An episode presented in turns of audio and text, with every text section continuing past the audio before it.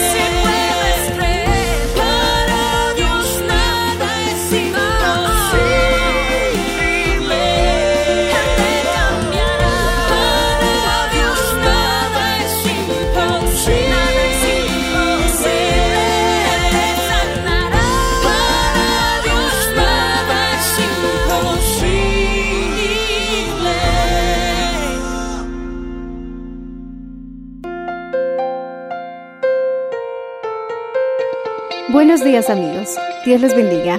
Hoy les traeremos el mensaje del Señor bajo el título La fuerza que nos ayuda a seguir adelante, parte 1, en la voz del reverendo Enrique Valenzuela. Escuchemos.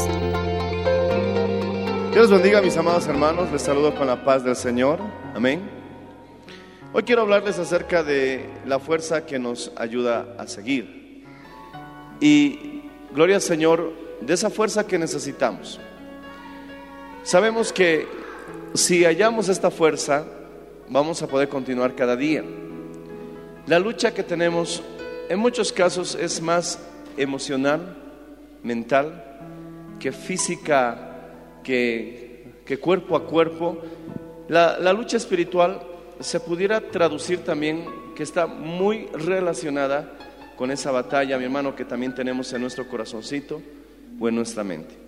La Biblia dice que si cambias tu manera de pensar, puedes ser totalmente transformado. Repite conmigo, la Biblia dice que si cambio mi manera de pensar, puedo ser totalmente transformado. La fuerza que nos ayuda a seguir. Romanos 12.2 dice, no os conforméis a este siglo, sino transformaos por medio de la renovación de vuestro entendimiento, para que comprobéis cuál sea la buena voluntad del Dios agradable y perfecta. Leamos otra vez. No os conforméis a este siglo, sino transformaos por medio de la renovación de vuestro entendimiento, para que comprobéis cuál sea la buena voluntad de Dios, agradable y perfecta. Señor, bendícenos y ayúdanos a poder alcanzar, Señor Jesús, estas bendiciones. Tú eres bueno, tú eres santo, tú eres maravilloso. En el nombre de Jesús, gracias, Señor. Ayúdanos a alcanzar la bendición que anhelamos y deseamos. Amén. Dando gloria a Dios, puedes tomar asiento.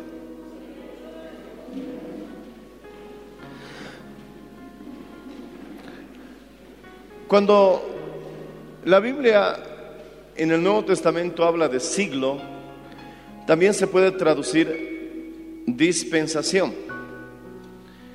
¿Qué es una dispensación? Una dispensación es un tiempo que el Señor ha tenido con el hombre y cada dispensación o cada tiempo es muy distinto a uno del otro. Por ejemplo, la dispensación de la inocencia. Dios trató con el hombre solamente a través de, la inocencia y del mandamiento de no comer del fruto de la ciencia, del bien y del mal. Ese era el trato con Dios. El hombre falló y pasó a otra dispensación que la llamó la conciencia, donde el hombre ya tenía que discernir el bien y el mal por su conciencia. Después de la conciencia vino la dispensación del gobierno humano, porque encontramos, perdón, porque encontramos, encontramos al hombre ya gobernado con un primer rey. Ahí aparece este rey Nimrod y en la llanura de Sinar quieren levantar una torre de Babel.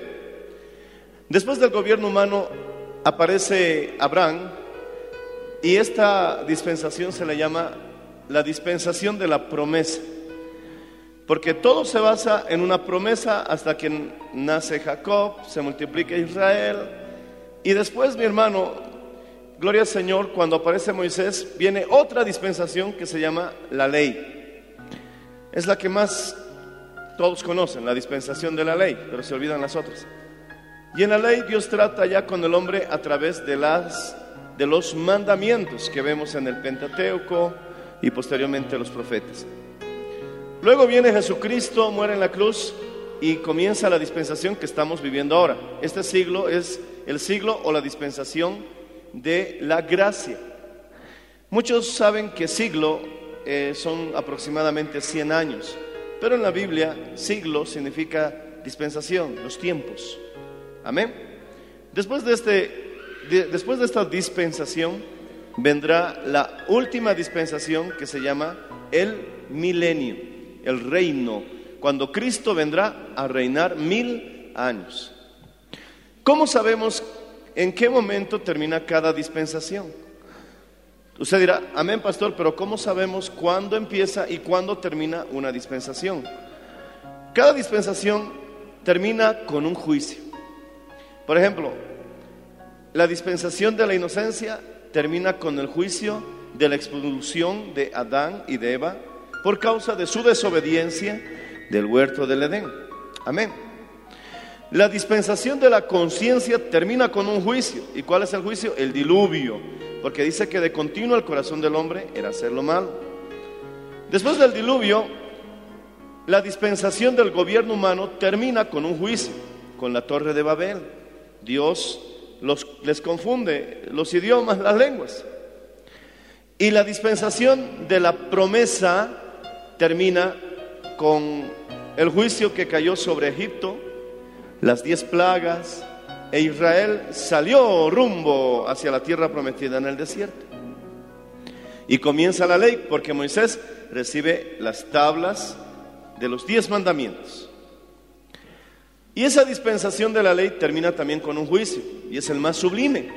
Termina con el juicio que recayó sobre el cuerpo de nuestro Señor Jesucristo en la cruz del Calvario. Y ahí termina la ley con ese juicio y después, mi hermano, comienza la gracia con el día de Pentecostés. Ahora, pastor, si estamos viviendo la gracia, seguramente la gracia terminará con un juicio, sí. Este juicio se divide en dos. El rapto, que es un juicio para la iglesia, uno será tomado, otro será dejado. Y la gran tribulación, que la Biblia describe en Apocalipsis. Cuando pasen esos siete años, empezará el reino de Jesucristo, que es la última dispensación. Y esa dispensación también termina con un juicio, y se llama el juicio final. Porque es el último. Gloria al Señor Jesús. Y luego nuevamente la eternidad. Entonces, hay un texto en la Biblia que dice que hay personas que disfrutaron las bendiciones del siglo venidero, que aún así pecaron. Entonces el Señor les dice que hay una horrenda expectación de fuego para ellos. Se refiere a que nosotros podemos adelantarnos un poco lo que es la dispensación que estamos viviendo. La dispensación que viene es la del milenio y habla del reino.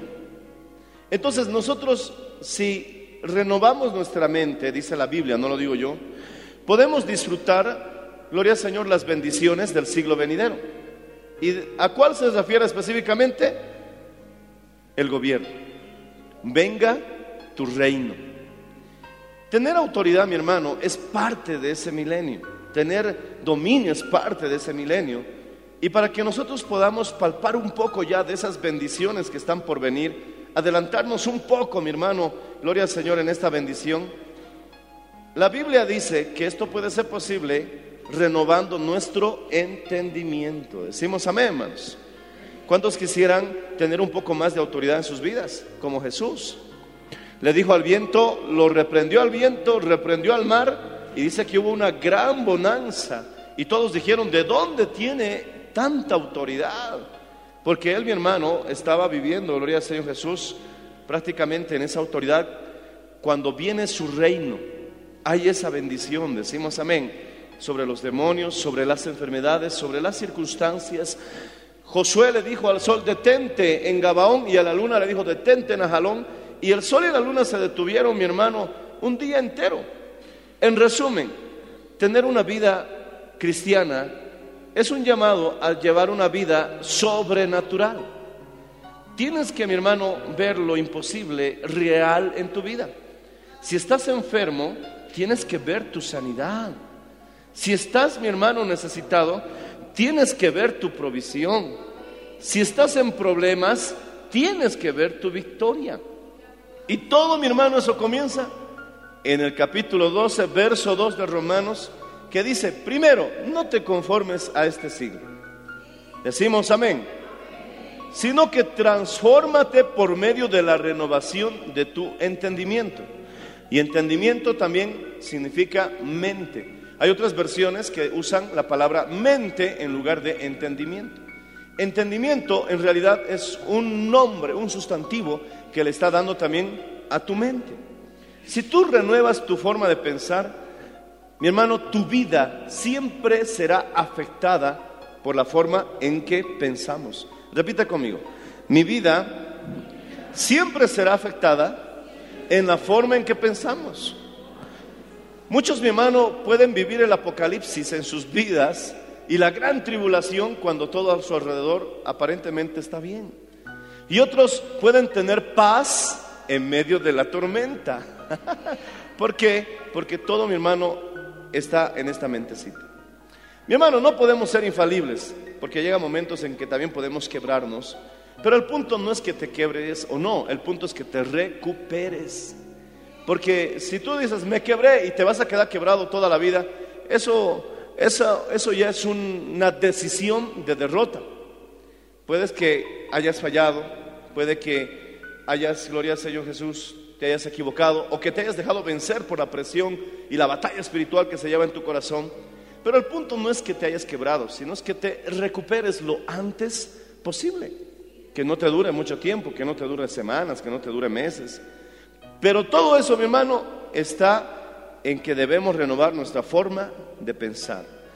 Nuestras batallas llevan más, se llevan más en nuestra mente que en nuestra realidad. ¿Qué dice Isaías capítulo 26, verso 3? Vamos a ir a Isaías capítulo 26, verso 3, por favor. Abramos.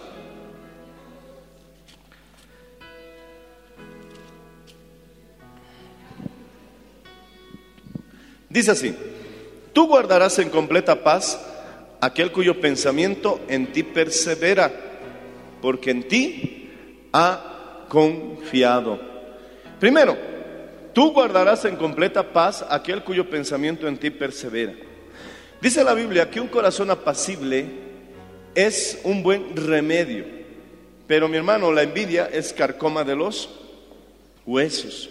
Esa carcoma habla del cáncer. Alabado sea el nombre del Señor, es algo muy interesante.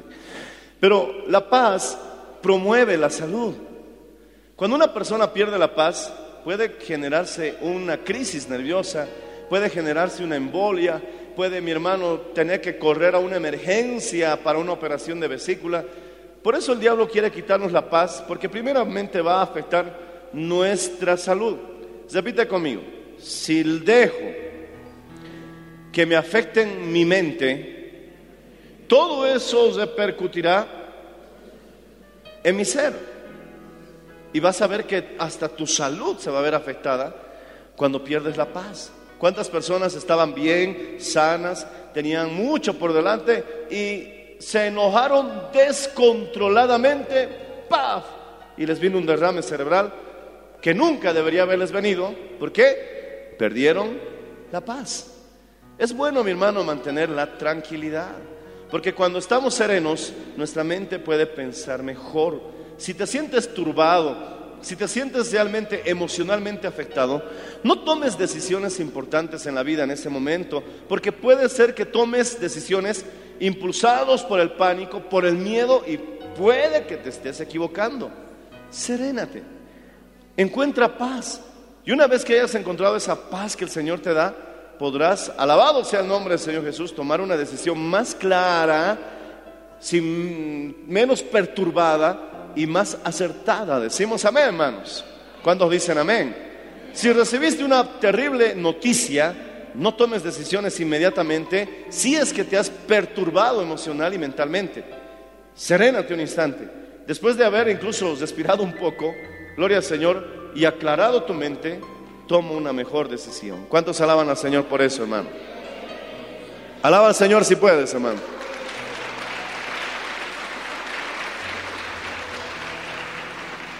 La Biblia dice, mi paz os doy, mi paz os dejo.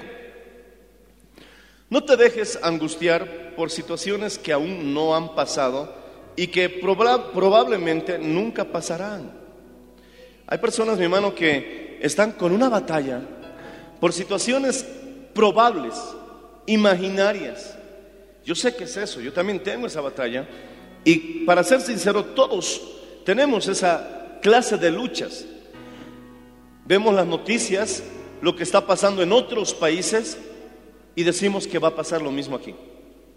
Y algunos lo toman por tan sentado y dicen que es imposible que esto no suceda. Y hay personas que son expertos para quitarte la paz. Mi hermano, yo no entiendo cómo es posible que hayan personas que se dediquen a, a quitarte la paz cuando en realidad nosotros como cristianos estamos llamados a promover la fe. Tenemos que tener los ojos abiertos ante la realidad, pero con la paz del Señor podremos prever. ¿Sabes qué significa ser sagaz? El libro de Proverbios dice que la lectura de ese libro nos ayuda a ser sagaces. Y sagaz significa advertir el peligro con tiempo, mirar el peligro de lejos y hacer algo antes de que suceda. Eso se llama también prevenir. Si tú lees la Biblia y estás en oración, el Señor te va a ayudar a ser sagaz, porque hay una promesa que dice que si la plaga viene, caerán mil a tu lado, diez mil a tu diestra, pero a ti no llegará. Decimos amén, hermanos. ¿Por qué? Porque el Señor te avisará, el Señor te, te, te preparará con anticipación. Y siempre recuerda, mi hermano, que el Señor ha dicho, no te desampararé, no te dejaré. Cuando tenemos la mente clara y serena, he escuchado a muchos pastores decir, es el estado en que podemos escuchar con mayor claridad la voz de Dios. Hay mucho ruido a veces en nuestra mente, de preocupaciones, de aflicciones, de qué será, cuándo vendrá, sucederá, tendré, no tendré, lo lograré, no lo lograré. Hay mucho ruido en nuestra mente. Pero cuando nosotros nos deshacemos de todo ese ruido, se puede escuchar con más claridad la voz de Dios. ¿Por qué? Porque Dios habla en medio de un silbido apacible. Dice que Eliseo, el Espíritu le dijo, sal a encontrarte con Dios. Y de pronto vino la presencia de Dios, pero vino primeramente, mi hermano, varias eh, situaciones como un viento que rompía las piedras. ¿Qué clase de viento habrá sido? Tan poderoso que, las que las rocas se quebraban por ese viento, pero dice que la presencia de Dios no estaba ahí. Luego vino un fuego que devoraba todo y la presencia de Dios no estaba ahí. Después, mi hermano, hubo un terremoto y no estaba la presencia de Dios ahí. Pero luego vino un silbido apacible, un silbido que producía paz. Creo que el Señor vino silbando, hermano. no sé. Pero dice la Biblia que el Señor también canta. Incluso salta, mi hermano, entre los montes. Esto habla el cantar de los cantares. Seguramente el Señor vino silbando y mientras Elías se sentía morir, el Señor estaba tranquilo. Y cuando Elías escuchó ese silbido apacible, salió al encuentro con el Señor. ¿Por qué Dios permite estos relatos en la Biblia? Para que entendamos que en medio de la paz es que podremos escuchar la voz de Dios. Y te aseguro que cuando escuches la voz de Dios, sabrás qué hacer y estarás tranquilo. Alaba al Señor si puedes hacerlo, hermano.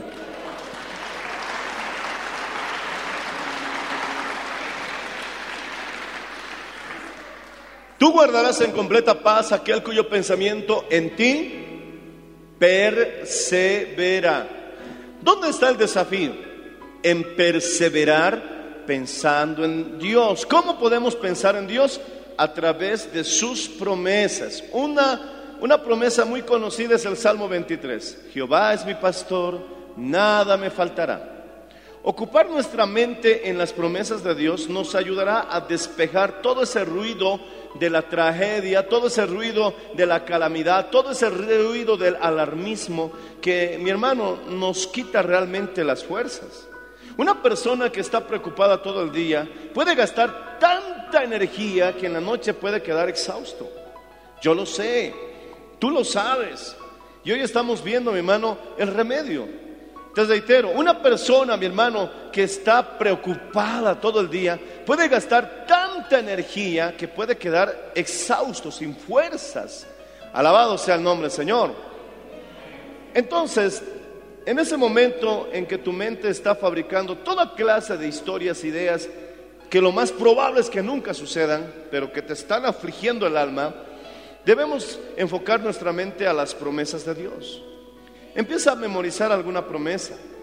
Escribe una pequeña tarjetita y ponla, mi hermano, tal vez en el carro, en un lugar donde no sea peligroso, mi hermano, leerla y repasarla de vez en cuando. O en un lugar visible donde tú puedas distraer tu mente y más que distraer, enfocarla en la promesa de Dios. Entonces dice, tú guardarás en completa paz aquel cuyo pensamiento, y ahí viene el desafío, en ti persevera. Anótalo si quieres. ¿Cómo puedo pensar en Dios? A través de sus promesas. Busca la promesa que más se acomode a tu necesidad. Si estás enfermo, entonces mi hermano, enfócate en esas promesas que hablan de sanidad. Si quieres prosperar, enfócate en esas promesas que hablan de la necesidad que tengas prosperidad. Si estás en problemas, enfócate y busca. Todos ahora en la Biblia tenemos un instrumentito al final que es como un pequeño diccionario que se llama concordancia. Y ahí tú buscas la palabra que esté relacionado a tu necesidad y busca el texto que más pueda ayudarte. Y entonces, mi hermano, enfócate y tú guardarás en completa paz aquel cuyo pensamiento en ti persevera. ¿Y cuál es el resultado? Mira el verso 4. Estamos en Isaías 26, verso 3. Ya leímos el verso 3, ahora leamos el verso 4. Dice, Gloria al Señor Jesucristo. Confiad en Jehová perpetuamente, porque en Jehová el Señor está la fortaleza de los siglos. Entonces ahí viene el resultado de como nosotros perseveramos pensando en Dios a través de sus promesas, vendrá en nosotros una confianza. Y esa confianza produce fortaleza. El Señor está la fortaleza de los siglos. ¿Por qué debemos confiar en su palabra? Salmos 18, verso 30 dice, acrisolada es la palabra de Dios. ¿Qué quiere decir acrisolada? Crisol es la fuente donde se derrite los metales.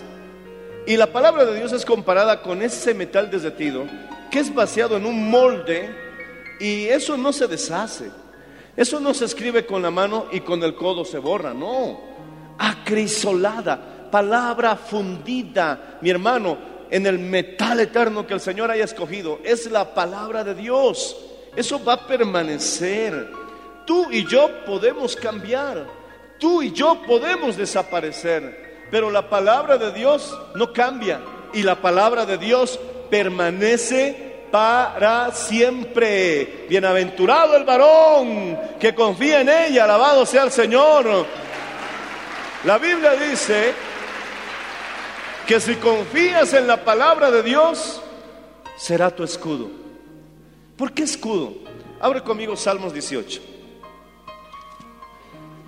Salmos 18, ahí cerquita. ¿Por qué, ¿Por qué la Biblia dice, mi hermano, que la palabra de Dios es escudo? Porque también la Biblia habla que el diablo tiene unos dardos. Y son unos dardos encendidos en fuego. Que cada vez nos tiran a la mente. Y te vienen palabras como, morirás. A las hermanitas solteras, nunca te casarás. Son dardos del enemigo que el único propósito que tienen es atormentarnos. Entonces necesitamos, mi hermano, protegernos. La Biblia habla del yelmo de la salvación. Yelmo significa casco. Necesitamos proteger nuestra cabeza en esta batalla, mi hermano. En la armadura espiritual está el casco, hay que cuidar nuestra cabecita. Pero también dice que hay el escudo de la fe. Y ese escudo de la fe funciona a través de las promesas de Dios. Mira, Salmos 18, vamos al Salmos 18. Gloria al Señor, verso 30. En cuanto a Dios, Dios, perfecto es su camino y acrisolada la palabra de Jehová. Escudo es a todos los que en él esperan. La palabra de Dios es escudo. Cada vez que el diablo te tira un dardo a la mente, tú tienes que responder con ese escudo. No dejes que te dañe la mente porque entonces te vas a tribular todo el día, vas a gastar tu energía y esa energía que deberías canalizarla, enviarla por un canal, quiere decir direccionarla, esa energía que tú deberías dirigirla hacia tu meta, hacia tu triunfo, hacia tu victoria, la estás, mi hermano, utilizando en esa preocupación que al final del día te va a dejar exhausto, realmente sin fuerzas y te impide disfrutar a tu esposa, disfrutar a tus hijos, disfrutar lo que Dios te ha regalado, porque tu mente realmente está muy ocupada. Usa ese escudo, decimos amén, hermanos. En la antigüedad, cuando había, mi hermano, batallas, antes de que el enfrentamiento sea cuerpo a cuerpo, estaban los arqueros. Ellos a distancia, mi hermano, de varios cientos de metros, disparaban las flechas en grandes cantidades porque sabían que las probabilidades de herir a los soldados eran aceptables debido a la cantidad de soldados que existía en el campo de batalla. Cuando los soldados veían las flechas venir, entonces la única protección que tenían eran cubrirse con los escudos. Y eso les salvaba literalmente la vida. En esta batalla espiritual estamos en lo mismo. Él tiene sus dardos, sus flechas, sus saetas que lanza.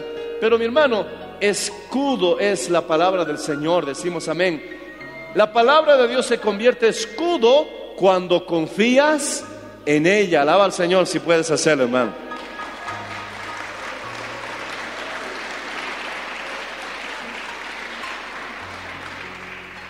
Y mira el verso 29. Ahí arribita, al ladito del verso 30, dice, contigo desbarataré ejércitos y con mi Dios saltaré los muros. ¡Wow! Cuando comenzamos a confiar en la palabra de Dios, simplemente ese acto de humildad, empezamos a desbaratar los ejércitos del enemigo y empezamos a saltar los muros. ¿Cuáles son los muros? Esos problemas que se nos pueden presentar en la vida. Ya no lo llames problemas, ahora debemos llamarlos desafíos. Amén, hermanos. Con mi Dios yo saltaré los muros y desbarataré ejércitos. Dos, esa fuerza que nos ayuda a seguir, primeramente, mi hermano, es en una mente que confía en la palabra del Señor. Dos, esa fuerza se ve, mi hermano, reforzada con la oración. Había un personaje en la Biblia que se llamaba Jabes.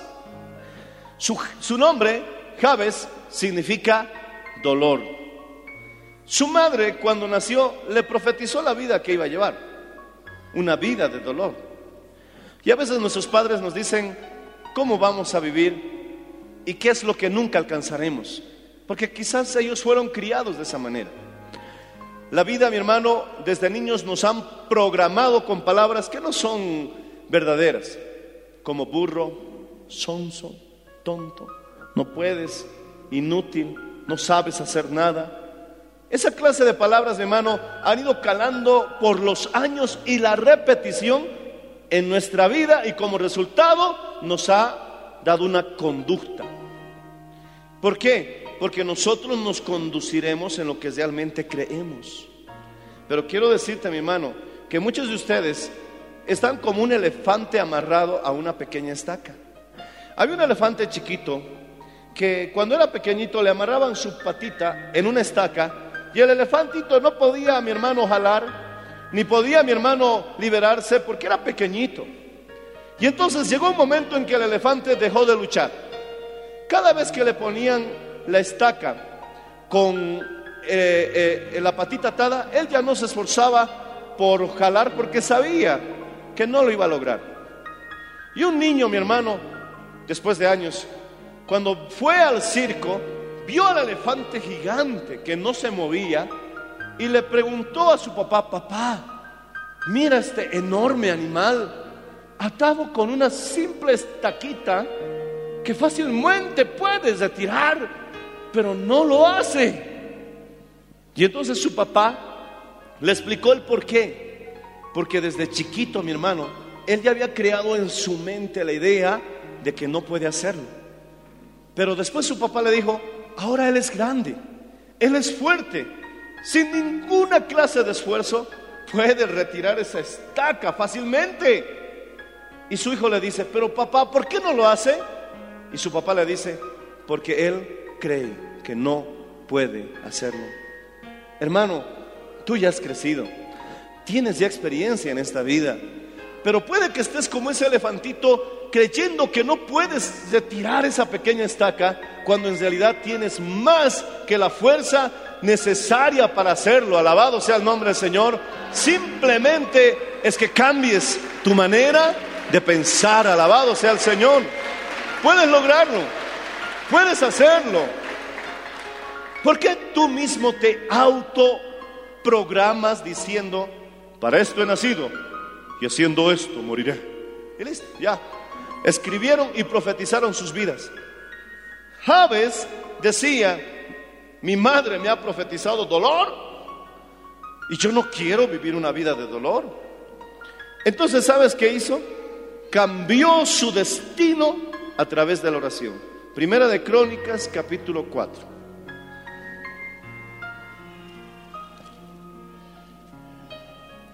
Abre conmigo Primera de Crónicas, capítulo 4. Es una oración muy inspiradora. Verso 9. No vaya a ser a que te esté pasando lo mismo del elefantito. Que una simple y triste y pobre estaquita te esté, mi hermano, frenando en la vida cuando tú ya tienes la fuerza suficiente para superar esa situación. Primero de Crónicas, capítulo 4, verso 9 al 10 dice, y Jabes fue más ilustre que sus hermanos, al cual su madre llamó Jabes diciendo, por cuanto le di a luz en dolor. E invocó Jabes al Dios de Israel, diciendo, oh, si me dieras bendición y ensancharas mi territorio, y si tu mano estuviera conmigo y me libraras del mal para que no me dañe, y le, y le otorgó Dios lo que pidió. Ensancha mi territorio, dame bendición. Si tu mano estuviera conmigo, si me libraras del mal para que no me dañe, dice que Dios le otorgó todo lo que él pidió. Entonces, una vez que tú cambies tu forma de pensar, también Javes, mi hermano, dijo, aunque a mí me profetizaron una vida de dolor, yo no quiero eso. Y lo solucionó a través de la oración. Un momento de oración puede significar, mi hermano, algo realmente decisivo en tu vida. En este caso, eso fue decisivo en la vida de Javes. Javes estaba destinado al dolor, pero él decidió cambiar esa situación creyéndole a Dios y oró.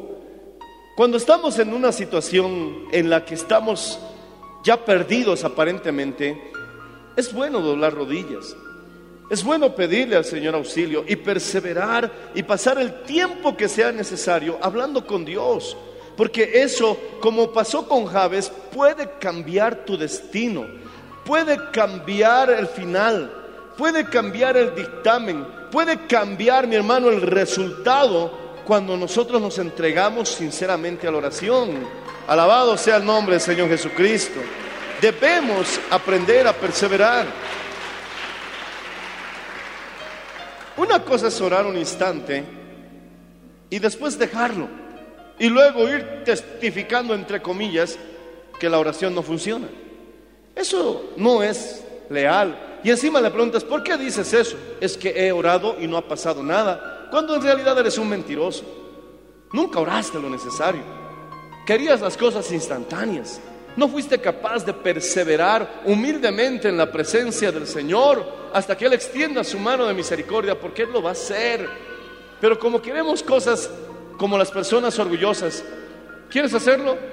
Si no lo haces, entonces ya no me interesa. Hay personas que actúan de esa manera y lo hacen con Dios. Cuando la Biblia dice, pacientemente esperé en el Señor, y Él me ayudó y me, me libró de todas mis angustias. Decimos amén, hermanos. Pero hay que perseverar en oración.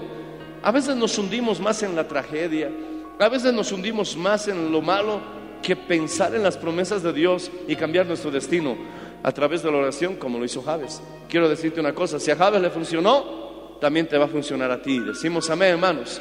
Si Dios ayudó a Javes, también te ayudará a ti. ¿Por qué? Porque todo lo que pidiereis en el nombre de Jesús, Él te dice, yo lo haré. Alabado sea el Señor, para que tu gozo sea cumplido. Clama a mí, dice el Señor, yo te responderé. Repite conmigo, clama a mí, dice el Señor, yo te responderé. Ahora, el tiempo se me está terminando. También está la fe. La fe va a ser el resultado de proclamar sus promesas y de tener un tiempo de oración. Entonces, mi hermano, escucharás la voz de Dios.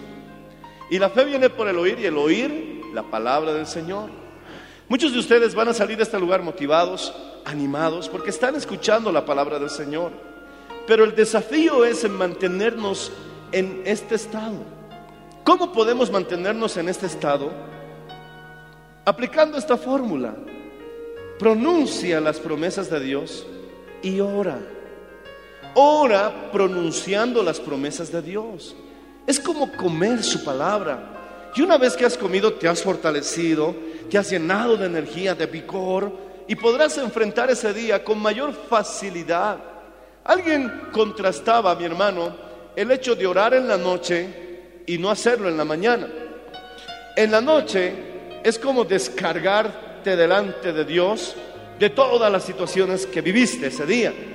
Pero orar en la mañana es como prepararte para que todas esas situaciones no te afecten.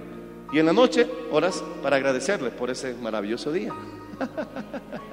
Por eso la primicia, lo primero es para el Señor. Antes de empezar el día, dale los primeros minutos a Dios. Unos 15, 30 minutos de clamor pueden hacer la diferencia en tu día, en tu carácter. Mi hermano, los días en que yo he fallado, los días en que me he dejado enredar con el diablo, es porque no le he dado la primicia al Señor ese día. Y en la noche, después que me pongo a clamar, mi hermano, es como ya entregarle las cargas de las que me hubiera liberado, de las que me hubiera librado, si en la mañana hubiera primeramente buscado al Señor. Esa es la fórmula para mantenerse altamente motivado. Proclama las promesas de Dios y ora. Y eso entonces va a traer en ti fe. Y la fe es la que mueve montañas. ¿Qué montaña necesitas mover en tu vida? Pastor, mi marido es la montaña. Entonces dile que se quite y se eche al mar. bueno, a la montaña, no a tu marido. Gloria al Señor Jesucristo. Con esto termino. Jesús pasó toda la noche orando, hasta cerca de las 4 de la mañana, a comienzos de la cuarta vigilia, dice la Biblia, después de la tercera vigilia, eran como las 3, 4 de la mañana, que el maestro estuvo clamando en la presencia de Dios. Y después él fue a alcanzar a sus discípulos que estaban en medio del mar, que por cierto estaban siendo azotados por las olas. Y entonces Jesús comenzó a caminar sobre las aguas. Eso es una fórmula que el Señor nos está enseñando. No te atrevas a caminar sobre las aguas sin antes haber hablado con el Señor. Una vez que tú hables con el Señor, será más fácil que camines sobre las aguas. Y no me refiero a que te vayas, mi hermano, al lago Popó y te vayas a caminar sobre las aguas, a- buscarte una piscina y quieras caminar. No, eso, eso, mi hermano, gloria al Señor Jesucristo, no es la esencia. Esas aguas es lo imposible, es lo difícil, es aquello que parece que no podemos vencer. Dice que cuando Pedro vio el abismo, dice que temió y ese abismo también nos puede hablar de la batalla que tenemos con los demonios. Ese viento que sopla puede hablarnos también, mi hermano, del príncipe de la potestad de los aires que, que nos empuja, que nos golpea. Para caminar sobre esas aguas, mi hermano, Jesús oró primeramente. Él estuvo clamando a Dios.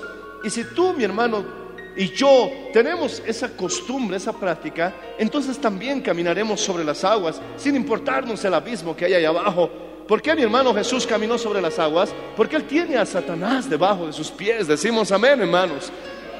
Y la buena noticia es que mi hermano Pedro también caminó sobre las aguas, que puede significar tu dificultad, que puede significar ese sueño que no puedes realizar, que estás esperando, mi hermano, y aparentemente nunca va a llegar. Pero la oración, mi hermano, y la obediencia a la palabra de Dios hizo que también Pedro caminara. Los discípulos se espantaron. Mi hermano, cuando te vean caminar sobre las aguas, muchos van a hacer alboroto. Es imposible, es imposible. Nunca lo vas a lograr. No sueñes, confórmate con la vida que tienes. Además, hasta te van a aplicar la Biblia, te van a aplicar la Biblia y te van a decir cosas que ni están en la Biblia. Es pecado ambicionar tanto. Todo eso te van a decir. No sueñes, porque muchos, mi hermano, temen dejar su zona de confort, temen dejar su zona de seguridad para salir a encontrar más. Decimos amén, hermanos. Cuando ven a un soñador, lo primero que van a tener que enfrentar es la crítica. Si alguno de ustedes se levanta y dijera, yo quiero ser el próximo presidente de Bolivia, muchos se te van a reír. Pero precisamente eso es lo que uno tiene que vencer para alcanzar sus sueños. Puedes caminar sobre las aguas, alabado sea el nombre del Señor Jesucristo, como resultado de la oración, porque la oración te dará esa fuerza que nos ayuda a seguir. Jesús, mi hermano, vio a sus discípulos alborotados y asustados y Jesús les dijo, no teman, soy yo. Y Pedro le dijo, si eres tú, maestro, manda que yo camine sobre las aguas. Jesús simplemente le dijo, ven. A veces Dios no te puede dar una charla, mi hermano, extensa. A veces simplemente vas a escuchar una palabra cortita de parte de Dios y el resto ya es cuestión de obediencia. Quizás escuches una palabra del Señor que te diga, hazlo. O simplemente que te diga, yo estoy contigo. O simplemente que te diga, ven. Con respecto a lo que estás orando. Porque Pedro le oró a Jesús. Si eres tú, manda que yo camine sobre las aguas. Y Jesús respondió su oración. Le dijo, ven. Y entonces, ¿qué tenía que hacer Pedro? ¿Me lanzo? No me lanzo. ¿Voy? no voy. Si se hubiera mantenido en esa situación, seguramente él no hubiera logrado hacer historia como vemos en, el, en los evangelios, que ahora quedó esa historia, mi hermano, por los siglos. Una vez que Dios te diga algo, da el paso con seguridad. Y dice que Pedro saltó de la barca y comenzó a caminar sobre las aguas. ¿Sabes dónde fue que él falló? Dice que vio el abismo vio las olas y sintió el viento. Cuando quitamos nuestra mirada de Jesús y comenzamos a ver las circunstancias, que, Venezuela está en crisis, que Argentina está peor, que, que, que por qué Bolivia no va a pasar por eso. Entonces nos empezamos a llenar de temor porque dejamos de mirar a Cristo y empezamos a ver las circunstancias. Y dice que Pedro se llenó de temor y comenzó a hundirse. Pero Pedro hizo algo bueno. Dijo, sálvame que perezco. Inmediatamente Jesús le tomó de la mano o tal vez le llevó en brazos, no lo sé. Pero le dijo, ¿por qué dudaste? No dudes. Si Dios te ha sanado, no dudes. Si Dios te ha dicho, yo te voy a ayudar, no dudes. Aunque parece que todas las circunstancias están totalmente contrarias a la promesa de Dios, no dudes. Él te está probando en su palabra. Decimos amén. No dudes, Dios te ha dicho que te va a dar la victoria y todo a tu alrededor parece derrota. No dudes. Él es fiel. Alabado sea el nombre de Jesús. Él cumplirá todo lo que te ha dicho. Y aunque criticamos a Pedro porque se hundió, no reconocemos que también caminó sobre las aguas. Y lo hermoso es que terminó el resto del trecho con Jesús. Hizo algo que ninguno de los otros discípulos pudo hacer. ¿Por qué? Porque simplemente se lanzó, podríamos decir, alocadamente por amor a esa palabra que Jesús le dio. Si Jesús en esta mañana te ha dado una palabra, no dudes. Se fuerza esa palabra que has recibido hoy. Se fuerza teniendo los pensamientos correctos, haciendo las oraciones, mi hermano, correctas y confiando, teniendo fe en su palabra. Vas a ver la gloria de Dios, hermano. Te va a ir bien. Caerán a tu lado diez mil, a tu derecha, a tu diestra, veinte mil, treinta mil, mil a tu diestra, diez mil a tu siniestra. Pero dice la Biblia, a ti no llegará. Acrisolada es la palabra de Dios y es escudo para todos aquellos que en ella confían. Cielo, tierra pasará, pero el Señor dice, mi palabra no caduca, no pasará, es eterna. Ponte de pie, por favor.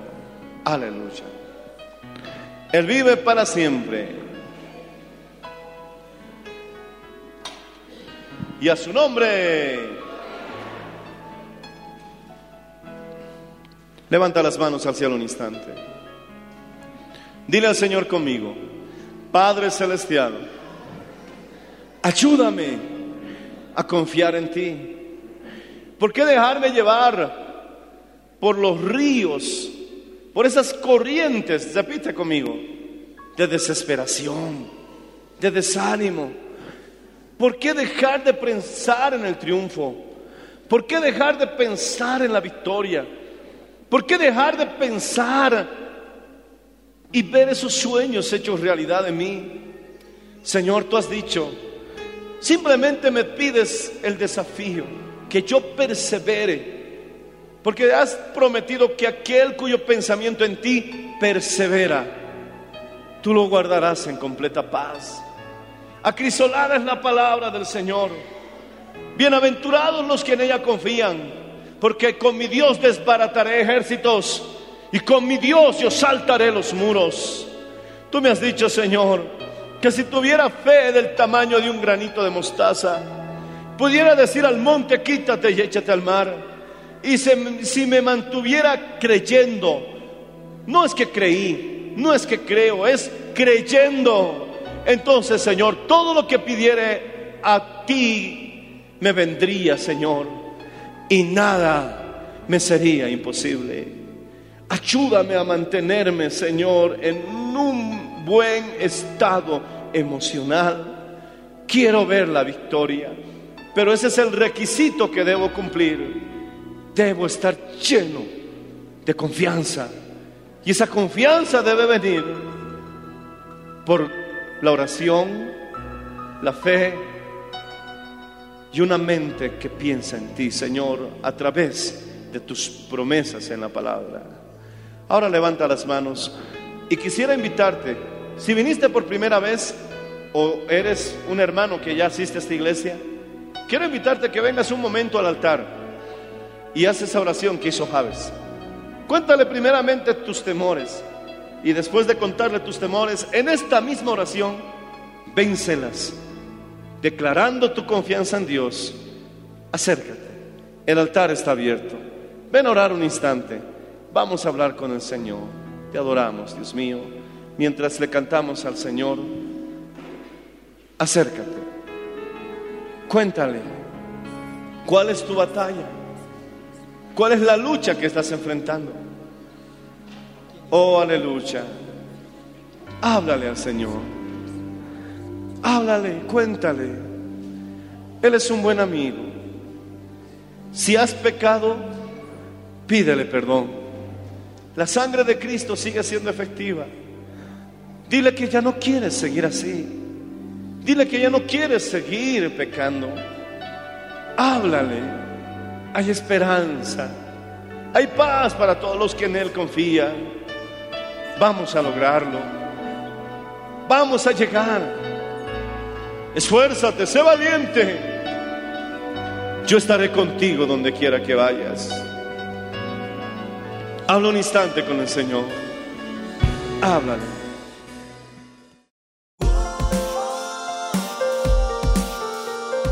Gracias por su sintonía. Si desea una copia, comuníquese con los números de esta emisora o escríbenos a contacto mmmbolivia.com.